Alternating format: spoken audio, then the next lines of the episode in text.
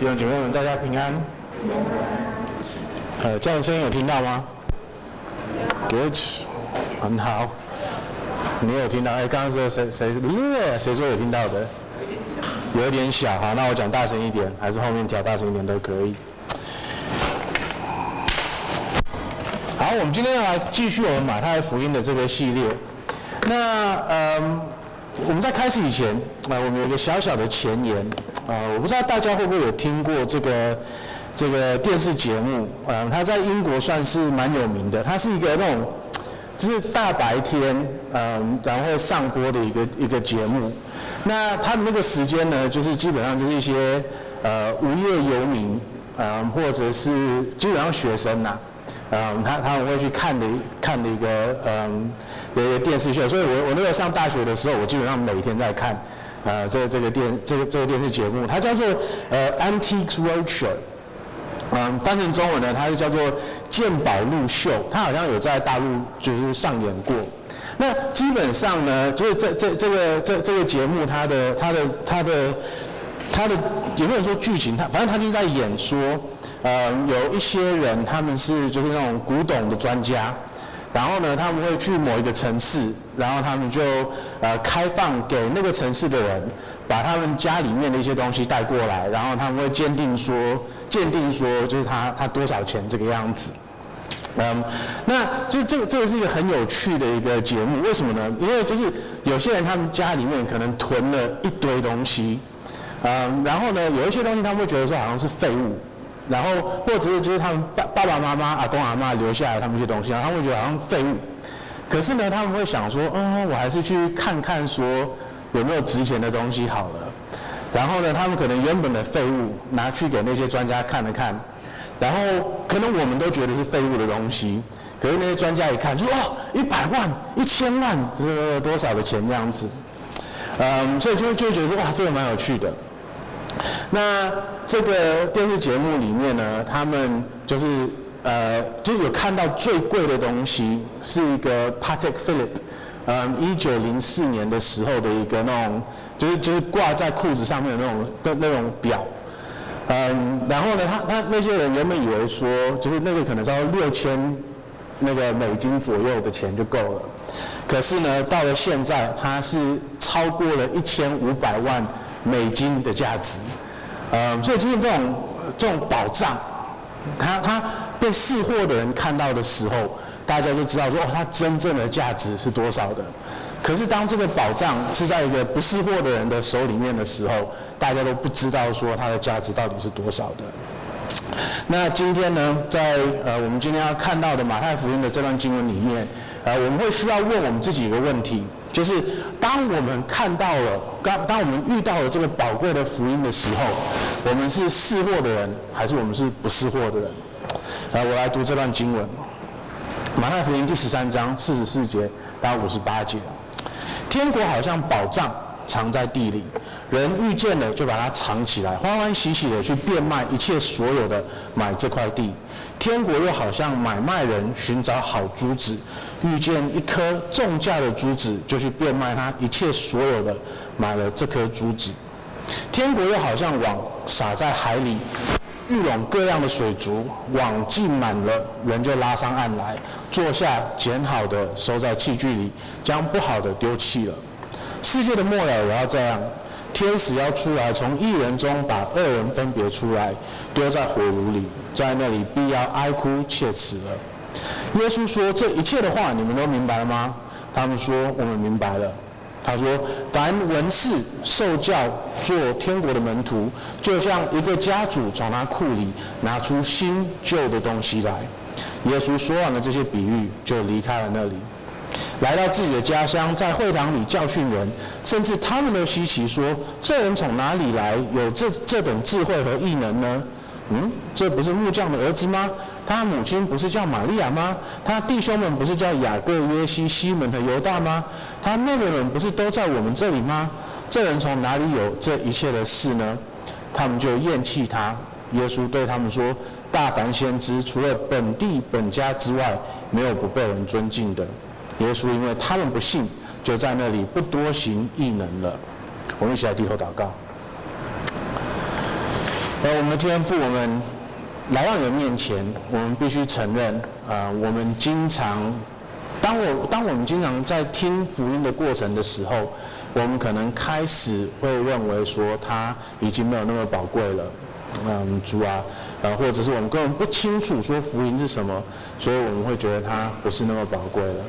主啊，恳求你，啊、让我们在今天的这段经文里面，我们会重新的再次看到，呃，福音的宝贵。我们会再次的被提醒说，当我们看到这个宝贵的福音的时候，我们应该要有的反应是什么？啊，天父恳求你，啊，让我们一颗柔软的心。那当我们啊受到你的话语的挑战的时候，当我们得到你话语的教导的时候，我们会愿意听，而且因为如此而改变我们的生命。啊，天父啊，恳求你的圣灵动工，啊，让我们可以呃接受到你的恩典，啊，让我们可以因为你的恩典的运作，呃，得到荣耀你的生活。我们祷告奉主耶稣基督的名，阿门。呃，所以今天我们会看到很明显的两群人，啊，一群人呢是识货的人，然后一群人是不识货的人，然后我们会看到说，就是他怎么样子的。那我们先来看，就是那群识货的人。呃，我们第四十四节就遇到了这个第一个识货的人，对不对？嗯，我们第一个看到的就是这个识货的人，他他他他在地里工作，然后呢，他挖出了一个宝藏，然后他看到说这个宝藏是多么美好的，所以他把它重新藏起来，然后变卖了他一切所有的，然后买这块地下来，好让他有这块宝藏。所以我们看，然后这个比喻好，就很明显的是耶稣在说天国是这个宝藏，对不对？所以呢，当我们要去看，就是这个宝藏它多宝贵，以前我们要先知道说，所以这个宝藏到底是什么？耶稣基督他说的这个天国，他到底在说什么？那就是我们一直以来，我们都天国跟福音，我们一直都把它放上等号，对不对？那我们今天先来看说，就是天国跟福音，它的它的它的意义到底是什么？我们为什么有福音，或者是福音是什么呢？我们人类，我们世界上每一个人，通通都是神创造的。神他设计了我们，我们每一个细节都是他设计的，然后他创造出来的。所以，我们呢，我们所有的一切，通通都是他给的。然后呢，我们。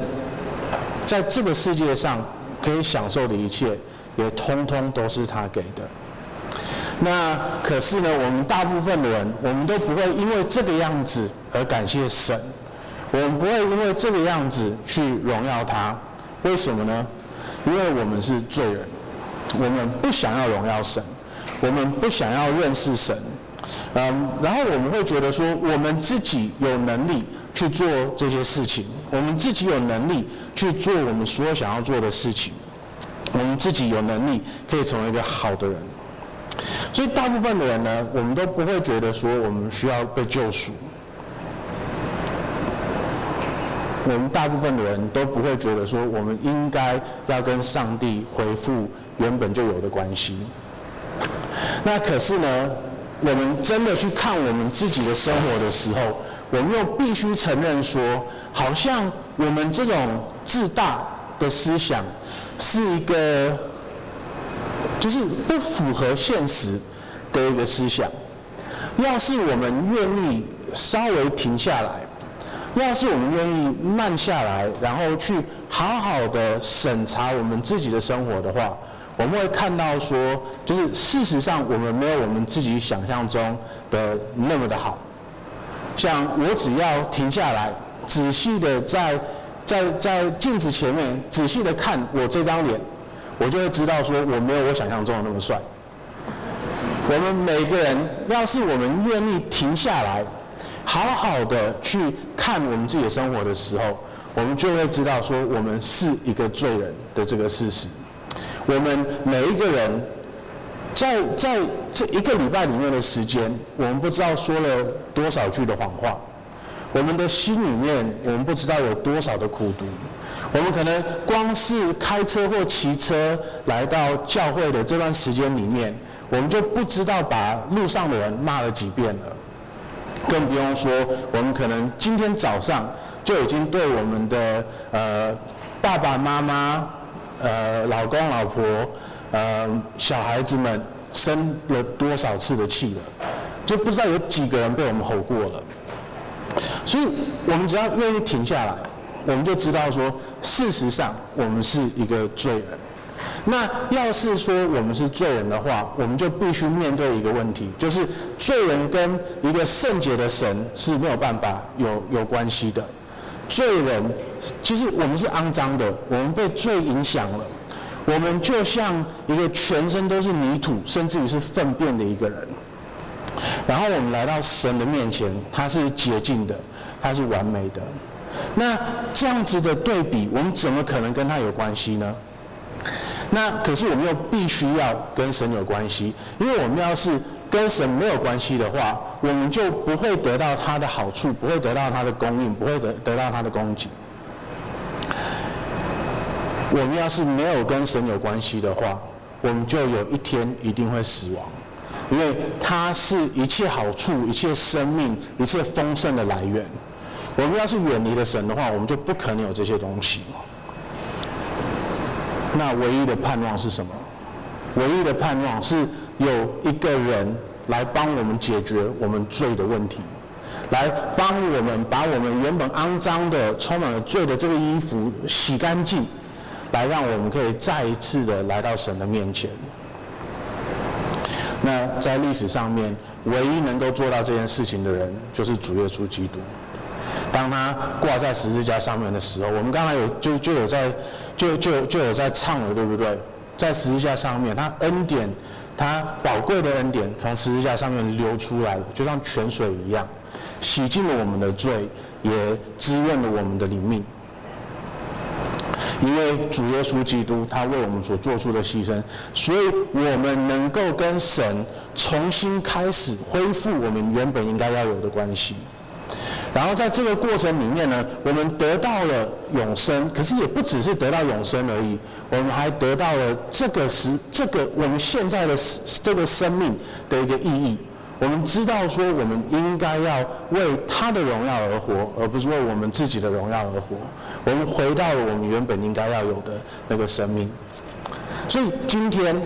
要是你活在一个嗯想要荣耀自己。我想要让自己变得最好的这个生命里面的话，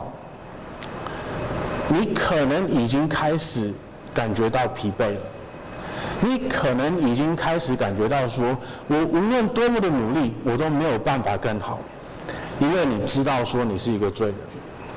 那今天你又有一个机会，你可以放下你自己的这个重担，来到主耶稣基督面前。然后为他的荣耀而活，而不是你的荣耀而活。然后在这个时候呢，你的整个生命就会得到一个大的改变。你会重新看到，重新得到你生命原本真正应该要有的意义。然后在这个里面呢，你会得到安息，你会得到好所有的好处，你会得到神一切的丰盛，还有他的祝福。只有在福音里面。我们才能够得到这些好处，所以呢，当我们认识了神，认识了主耶稣基督以后，我们可以得到这些好处，我们才知我我这个福音才我们才会真的开始去认识说，原来这个福音它是宝贵的，我们才能够真的知道说，这个福音它可以改变我们的生命，是是多么的宝贵的，因为没有世界上没有任何一个别的东西可以让我们这样子的改变我们的生命。那当我们真的经历到了这个宝贵的福音的时候，我们的反应是什么呢？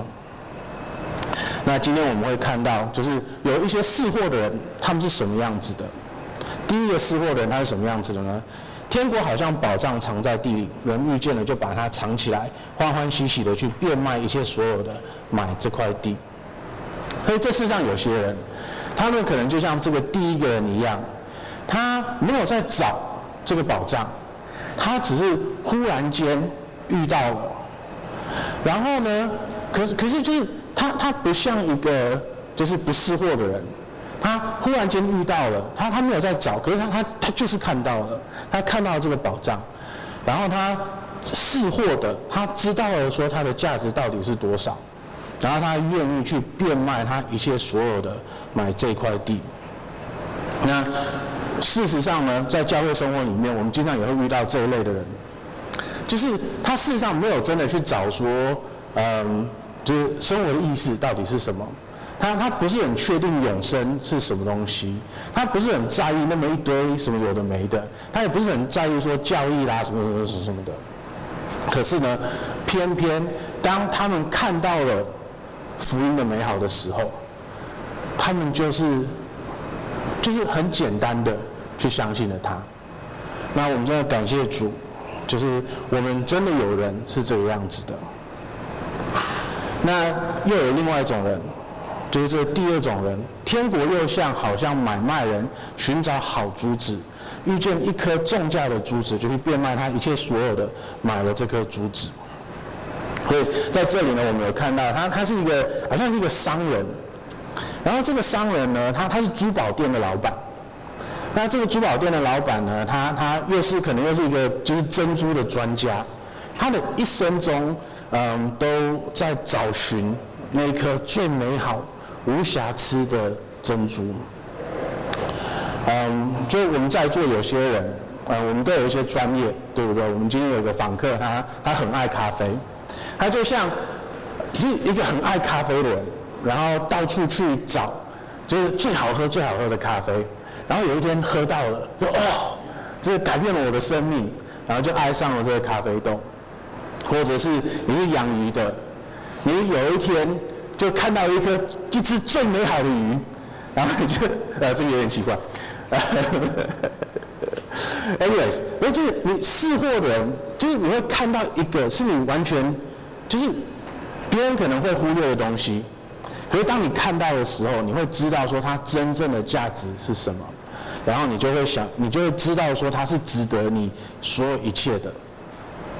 那这个人呢，他花了那么多的时间，一颗又一颗的去找寻，直到有一天，他看到了福音这一颗最完美、最完美的珠子，最完美、最完美的珍珠，然后他就变卖了他所有的一切，来得到这颗珍珠。然后，就是有些人，嗯，就是这个样子才会相信福音的嘛，嗯，可能。就是你是一个很有思想的人，可能你一直在找寻这个世界的意义，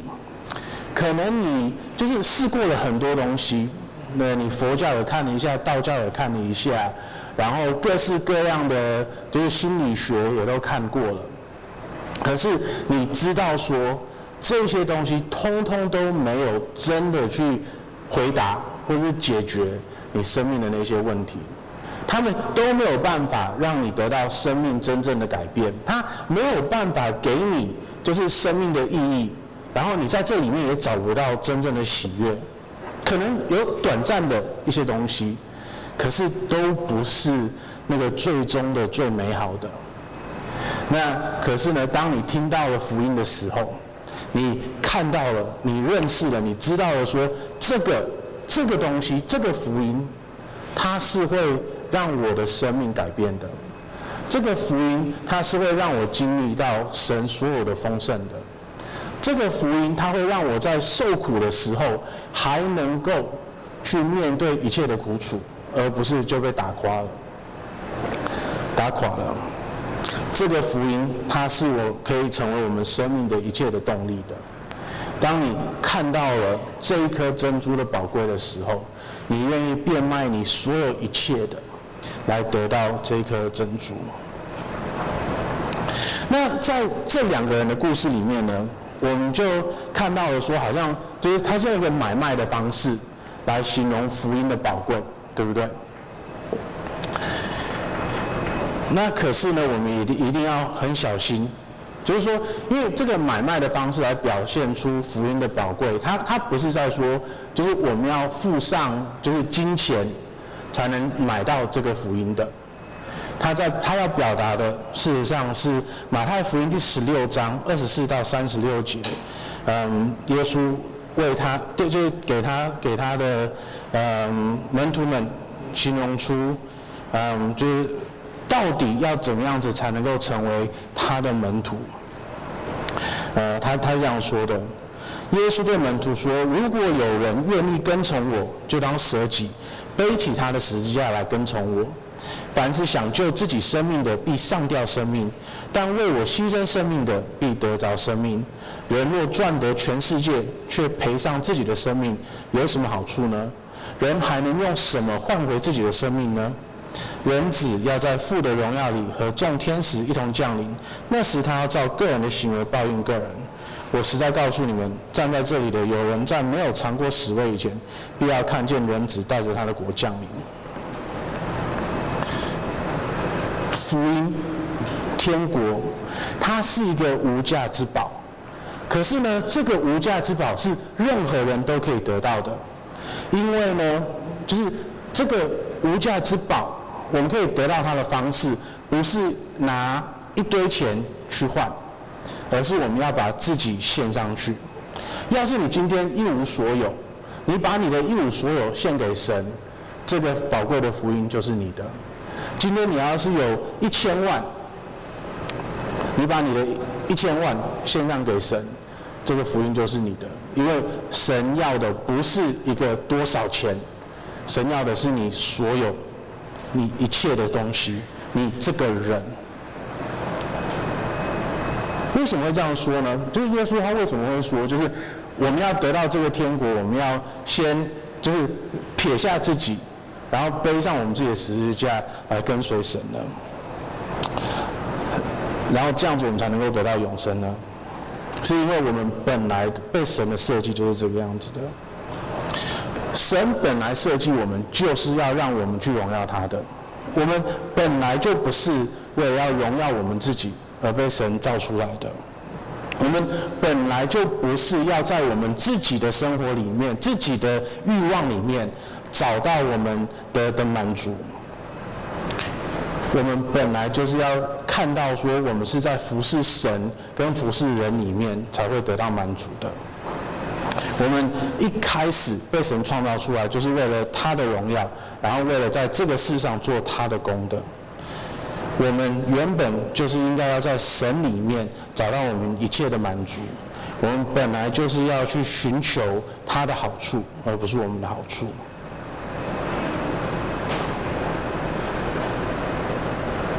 神原本给我们的本性里面是要来荣耀他的，那可是呢，我们陷入了罪里面，然后我们陷入里的罪是那么的深的，让我们错误的以为说，就是一个自私的本性，一个荣耀自己的本性才是我们的本性。OK，所以我们陷入的罪是那么深的，让我们可以扭曲我们自己的认知。让我们把原本不应该是我们的本性的东西，把它认定为了我们的本性。所以，像我我我觉得我们大家应该都经历过，嗯，这这这这种事情，就是嗯，我们知道说，就是自私自利是不好的，可是呢，我们在很多的呃，可能跟朋友的聊天，或者网络上面的舆论等等的。啊，或者我们在看的书里面，我们都被灌输说，好像自私是本性，是天性。那我们可能也自己慢慢的这样子的以为。可是事实上呢，神在创造我们的时候不是这样子的。我们神一开始创造我们的时候，我们的本性是嗯无私的，我们是要为神而好的，而不是为我们自己而好的。那当我们成为了自私的人的时候，我们就是逆了神创造我们的本性，我们就逆了神本来的的一个设计。那就是我们在我们的文化里面也应该很清楚的知道说，就是顺神的意跟逆神的意，就是这两个东西会对我们很，一个对我们很好，一个会对我们很不好。嗯，所以像我们的成语里面有很多“顺”的说法。那我我我有稍微查了一下，嗯，差不多有七十八个成语，通通都有“顺”这个字在里面。然后呢，就是这七十八个成语里面呢，只要是顺的东西，都是就是这这七十八个成语里面，就都是很正面的。嗯，就大家可以帮我想几个吗？啊，顺顺理成章，顺水推舟，对啊，就是只要是顺的成语，基本上都是很正面的，就是就是随着，就是就就是应该要的那个样子，这个是好的。那就我我找到他四五，然后顺顺手牵羊，他他他可能就不是太好的，呃，可是基本上那七十八个，大部分的那种顺的。的的的的成语都是都是都是蛮不错的，然后我去看了那些逆的成语呢，有四十八个，那只要成语里面有逆的，通通都是负面的，没有一个逆的成语是是好的，所以就是在我们的文化里面，就我们这种几千年来的历史，还有就是就是一直堆积出来的文化，我们都知道说顺着一个规则是好的事情。然后逆的规则是不好的事情。为什么我会说那么多呢？就是我要证明给大家说，就是我们原本的创造是无私的，然后我们因为罪而扭而而扭曲了我们认为的本性，然后变成说我们认为我们应该是自私的。然后呢，当我们扭曲了这个以后，我们就逆了我们原本神给我们的设计。那当我们做这件事情的时候呢，我们的生活就变得，嗯，就是就是就是很糟很糟糕很糟糕的。那耶稣他来的时候，他让我们可以回复到我们原本应该要有的本性。他挂在十字架上面的时候，他为我们做出了最大的牺牲。我们一生中所犯的罪，全部都算在了他的账上了。所以呢，当神看到我们的时候，他看到的是他儿子的完美的义，而不是我们有罪的生活，我们有罪的生命。可是不止如此，他在十字架上面也给我们一个最好的榜样，一个最无私的榜样，一个无私舍己的爱的榜样。他原本是天上的王子，他是圣子。他既然愿意来到世上，披上人性，来到世上，而为我们这一群不配得到他的恩典的人，而做出最大的牺牲。他愿意为我们挂上十字架上，死亡，受到羞辱。他为我们流出他宝贵的鲜血，来洗净我们的罪。我们看到了一个最伟大的人，他谦卑自己。来服侍最不配得他恩典的人。那要是我们自己经历过这样子的恩典的时候，我们要是自己经历过这样子的爱的时候，我们是不是可能开始的去跟随他的这样子榜样，让我们这些就是我我们没有任何一个人的地位可以跟他比的，对不对？就算今天蔡总统来到我们之间，我也能够说这句话。我们是我们这这个房间里面。没有任何一个人的地位是可以跟耶稣比的，然后跟他比的时候，也没有任何人比我们还要再卑微了。那这样子，我们是不是更可能有爱心、有耐心、舍己的去爱别人呢？当我们自己经历到他给我们的爱的时候，我们是不是更可能去有爱心跟耐心去对待别人呢？所以我们自己经历到了。这个宝藏的美好的时候，我们的生命会是会变成会会会改变的。然后这个宝藏它的代价是什么？是我们要移掉、遗弃掉我们原本所有的，要把我们自己完全的献上，因为它我们本来的设计就是一个无私舍己的，然后为了神的荣耀、为了服侍别人而活的一个生命。所以只有在我们自己舍己的时候。我们才能够重新的去舍拾起自己，才才会重新的去认识说我们原本应该是什么样子的。然后在那个时候呢，我们应该我们自己背上了这个十字架，然后我们变成了他的门徒。然后在这个里面，我们才新才能够重新找回我们原本的生命应该是什么样子的。那有第三种的试货的人。第五十二节，耶稣是这样讲的。他说：“凡文士受教做天国的门徒，就像一个家主从他库里拿出新旧的东西来。”在耶稣基督的那个时候，呃，就我们在看马太福音的时候，我们是不是都一直有看到一些文士，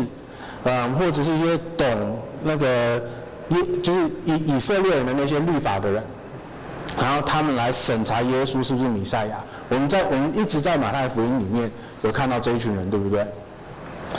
那这一群人呢，他们在就是整个长大的过程，他们就是。活在摩西的律法里面的，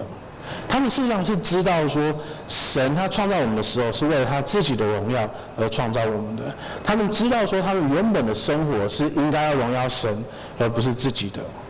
可是呢，因为他们也是罪人，所以他们既然可以用他们的一些知识来荣耀自己，而不是荣耀神，他们因为自己虔诚的生活而开始自大、骄傲。他们因为他们去服侍别人而自我感觉良好，而，觉得说他们就是比别人还要好，然后呢，就开始了喂食喂大了他们自大的那个情绪，而因为这个样子，所以他们那个时候所做的每一件事情，事实上都是在罪里面的。而马丁路德他在就是他是一个伟大的改教家。他自己就经历过这件事情，他自己就是活在一个嗯，就是基督教的一个的的一个伦理的框架里面的，他很知道说什么是对跟错。那可是呢，他会发现说他，他他他他无论做任何的好事情，他通通都是在利用那些有需要的人来满足到说他自己的自大、自以为是的那个情绪而已。我自己也经历过这件事情。嗯，我刚当我开始认识了神的时候，我开始发现了说，原来我是一个罪人。然后我一直想要用自己的力量来成为一个配得神的恩典的人。所以呢，我那个时候有就是去做我认为的一些好事情。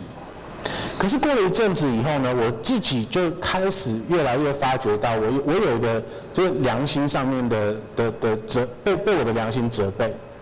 因为我发现我无论做什么好事情，我事实上都是在利用那些人的不幸，来让我自己达成我自己要的目的。我我利用了他们就是需要食物、需要钱、需要时间、需要陪伴的这件事情，来让我。可以跟神有一个很好的关系，所以这样子让我知道，说我事实上是一个比原本不做那些事情的时候还要更糟糕的一个人。那这群人呢？这些文士呢？他们要是可以看到这一点，他们要是可以看到说，他们无论他们做的多好，他们都还是活在一个自大的的的的的。的罪里面的时候，他们看到这，然后他们愿意转向主耶稣基督，然后他们愿意为自己的罪悔改，然后奉主耶稣基督为他们自己生命的主的时候，主耶稣基督是这样讲他们的，他们就像一个家主从他库里拿出新的跟旧的东西来，他有双倍的保障。因为他一方面呢，既活在原本就有的那个伦理框架里面，那个本来是好的，可是现在呢，他有一个新的、更好的保障，就是他得以得得救，他得到了永生。那这个对我们一些就是第一代的基督徒来讲，可能有一些蛮有趣的东西我们要想。可是今天我们不讲这一些，我我我今天想要跟第二代的基督徒讲一些话。因为我们第二代的基督徒，很多人，我们可能就是，就就是生活在一个基督教的家庭里面，我们把福音觉得好像它就是就就是理所当然的一个东西，然后基督教的伦理呢，也是一个理所当然的东西，然后我们走到外面的时候呢，我们也自然的很，我们就就会很自然的认为说，我们就是比人家好。你看他他们就会拜拜什么什么什么的，然后我的朋友们可能婚前性行为啦，或者什么一堆的，呃，或者是哦，就是我的我的朋友都会说谎啊，可是我不会，是因为一堆的。好，那你的自我感觉非常的良好，可是呢，你从来从来从来没有想过说你自己是一个罪人的这件事情，你从来没有想过说你也是需要主耶稣基督他的他他的怜悯，你你也是需要他的救赎的。那当然，事实上这个状况不只是第二代基督徒也才有的，有些基第一代的基督徒也会这个样子。我们信主了可能久一点点的时间，我们可能开始觉得说，好像福音就是一个很平常的一件事情。哦，我们得救了，然后现在就是我们等着耶稣基督再来的时候就好了。我们不用继续的为我们的成圣而作战了。我们就是等耶稣基督来就好了，甚至我们还可能认为说，好像，那就是得救真的有那么好吗？我们可能看我们非基督的朋友，我们还认为说，他们过得也还不错啊，对，他们可能住的房子比我们大，开的车子比我们豪华，穿的衣服比我们还要名牌，等等的。那我们开始会想说，我们那个时候。放弃了我们一切来跟随主，那是值得的吗？那我们必须说，就是我们必须要谨慎的去思考这个问题，因为耶稣他有另外一个比喻来说天国，天国又好像网撒在海里，聚拢各样的水族，网计满了，人就拉上岸来，坐下，捡好的放在器具里。将不好的丢弃了，世界的末了也要这样，天使要出来，从一人中把恶人分别出来，丢在火炉里，在那里必要哀哭切齿。耶稣给我们一个很严重的一个警告，对不对？我们要是是天国的子民的话，我们必须要谨慎的去想说，我们自己现在跟主的关系到底是如何的？我们是不是真的把福音当为宝贵的？还是呢，我们事实上已经开始见看福音的好处了？因为这里有一些人，对不对？第五十四节，耶稣他来到了自己的家乡，在会堂里教训人。甚至他们都稀奇说：“这人从哪里有这等智慧和异能呢？这不是木匠的儿子吗？他母亲不是叫玛利亚吗？他弟兄们不是叫雅各、约西、西门、犹大吗？他妹妹们不是都在我们这里吗？这人从哪里有这一切的事呢？”他们就厌弃他。耶稣对他们说：“大凡先知，除了本地本家之外，没有不被人尊敬的。”耶稣因为他们不信，就在那里不多行异能了。当我们去仔细的去审查我们自己跟主耶稣基督的关系的时候，我们得到的结论是什么呢？我们认为福音是宝贵的吗？还是我们现在已经开始在遗弃它了？那就是我觉得在这里很有趣的一件事情，就是嗯，到最后厌弃主耶稣基督的人是哪些人呢？是非常认识他的人，是他家乡的那些人，对不对？那马太福音，嗯，我我以前有有有有就是点到一些些，就是马太马太他在写这本福音书的时候，他有一些很很美的一个设计，嗯，一个很就几几乎可以说是优雅的写作风格。嗯，就是它，它有很多地方有，我们会看到很多平行的东西，然后在那些平行的里面，我们会看到一些些的，就是，嗯，呃，contrast，对比对比的的东西。那这里呢，嗯，我们有看到一个，我们会看到一个很特别的一个对比。呃，马太福音第一章到十三章，嗯，就基本上都是很正面的。我说我们我们就是有看到，好像耶稣有遇到一些些的，就是反抗，对不对？可是呢，基本上耶稣就是到处做呃奇迹，他到处教导，然后呢，都通通都是就就可以说是一帆风顺，啊、呃，就有一些些的就是不顺的地方，就是有有有法律上人出现了，所以基本上呢是一帆风顺的，他还没遇到真的真的抵抗。可是呢，从十四章接下来呢，我们就会看到很多，就是耶稣遇到了，就是就要抵押他的人了。然后这里呢，就成为了一个开头。那马太福音在开始这个新的一段的时候呢，他又特别的让他的写作，就是跟马太福音第一章连到，所以我们看到的是一个新的开始。马太福音第一章呢，我们有看到说，就是。他他他的一个族谱，然后呢，耶稣的诞生，然后呢，耶稣他他他诞生以后，就有就就就有一些智者从很远的地方来看他，然后来敬拜他，就只只只要知道圣诞节的故事，都会知道这这个故事，对不对？然后呢，在那个以后，我们就看到希律王他去压迫。嗯，耶稣的的的的家人等等的，然后让他们去跑去埃及，然后跑完埃及以后，他回来。那他回来以后呢，他就看到施洗约翰，然后他受到施洗约翰的施洗，然后天父呢，他说，嗯，这是我的圣子，然后他我他是得我喜悦的，还有就是圣灵也以一个鸽子的形象降在他的身上，对不对？那从马太福音第十三章这个地方开始到十四章的第十二节，我们看到是耶稣他回到了他原本住的地方，然后他是已经去了很多别的地方去去弄弄了很多奇迹，然后在这个时候呢，我们又看到了施洗约翰，就十四章接下来我们又看到施洗约翰，可是呢这一次施洗约翰他是被。呃，处处呃，就是判死刑的，然后也让我们知道说，就是相信耶稣的门徒们啊、他们的未来会是什么样子的。然后呢，耶稣他在喂养了五千个人以后，我们就看到说，耶稣他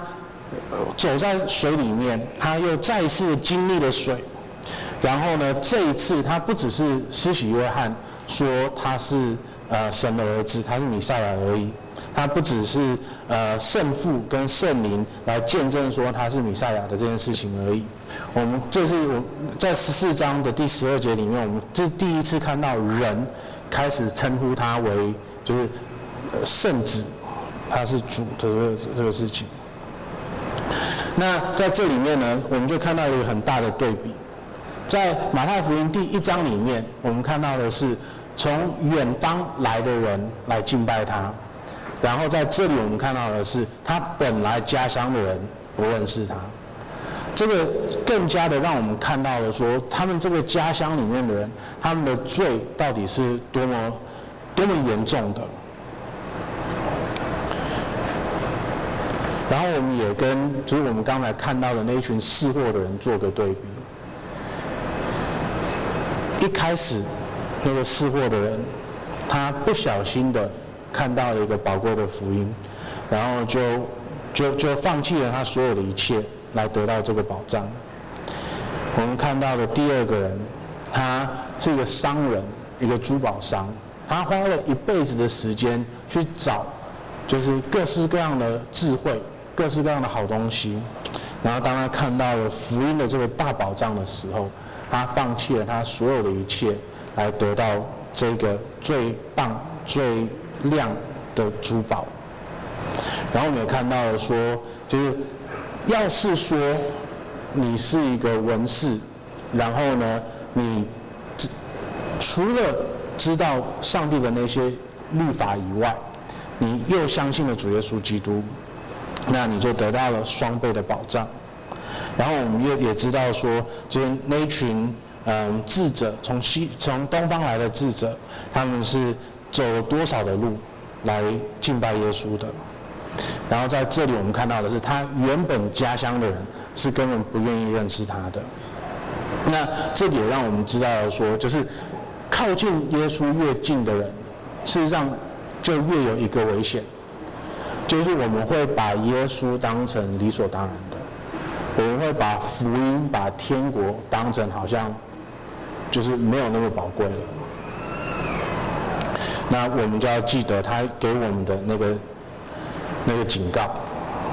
啊，因为我们要是不小心的话，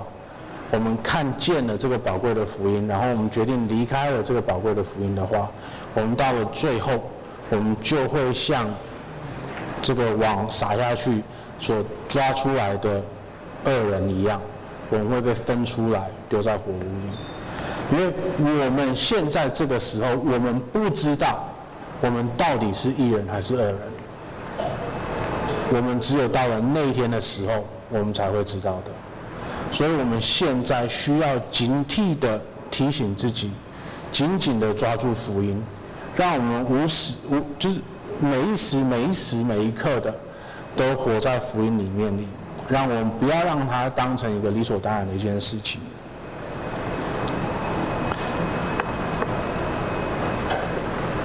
福音当成理所当然的事情，我们实际上有看过了。你只要我们往西方社会。一去一望眼看过去，我们就知道那是什么样子的。在那个社会里面，嗯，他们已经有一千多年的基督教历史在那里了。可是你现在去欧洲的一个国家，任何一个国家，然后你去跟任何一个街上的人去聊，就是耶稣基督的事情的话，他基本上会跟你说：“哦，我我们已经超越了这个，我们不需要这些东西了。”然后呢，我们现在去看那个社会的话，我们就看到了他们现在的腐败，我们看到了就是恶人掌权的这件事情。那我们自己需要警惕自己，我们会不会变成同样的那群人？无论是第一代或者第二代的基督徒，我们会不会变成那个样子的？我们以为说福音事实上没有那么的宝贵。还是我们会紧紧的抓住福音，让我们知道说它是值得我们一切所有的。那今天我们有个选择，要是你是第一次听到福音的话，你可能是啊不小心傻傻的不知道怎么搞的，从我们楼梯上面滚下来，然后就听到了福音。那我问你一个问题，就是你有没有看到说这个福音它到底是多多宝贵的？那要是你知道说它是多宝贵的话，你愿不愿意付上你所有的一切，去接受、去认识，然后在这个过程里面，你会重新找到你应该是谁的这个事情呢？或者是今天你已经花了很多的时间，去查询了各式各样的宗教，去查询各式各样的思想，去查询各样各各式各样的可能帮助你的东西。那今天你有看到了一个，这个是可以帮助我的可能性，你愿不愿意献上自己，来相信这个福音，进入这个天国，得到永生，也得到现在生命的意义呢？可能你已经在教会里面一阵子了，你已经福音听了一遍又一遍又一遍了，然后你活在一个基督教伦理的框架里面了。那你愿不愿意承认自己是一个罪人？你愿不愿意真的接受这个福音，成为你自己的，然后让主耶稣基督真的成为你的主呢？然后让你可以不只是拿他的伦理来变成你自高自大的的的一个方式，而反而是让你变成一个愿意舍己爱人的人呢？今天这个选择在你们的手上。我们每一个人通通都有责任去做这个选择，那这个选择的后果也都跟你们讲清楚了，所以我只能把它留在你们里面，我没有办法帮你们做这个决定。我们恳求主，让我们做出最明智、最有智慧的决定。我们一起来都低头祷告。我们的天父，呃，我们感谢你，我们在。嗯，耶稣基督的教导里面，我们可以很清楚的看到我们是什么样子的人。嗯，主啊，我们是太容易离开你的，我们是太容易轻看福音的。主啊，恳求你，让我们可以嗯再一次的记得你的福音是多么宝贵的，让我们再一次，嗯，记得我们是应该是成为识货的人，嗯，让我们可以，呃，真的，嗯，视你的福音为宝贵，而献上我们所有的一切，呃，来让我们可以成为你天国的子民的一部分。我们祷告，奉主耶稣基督的名，阿门。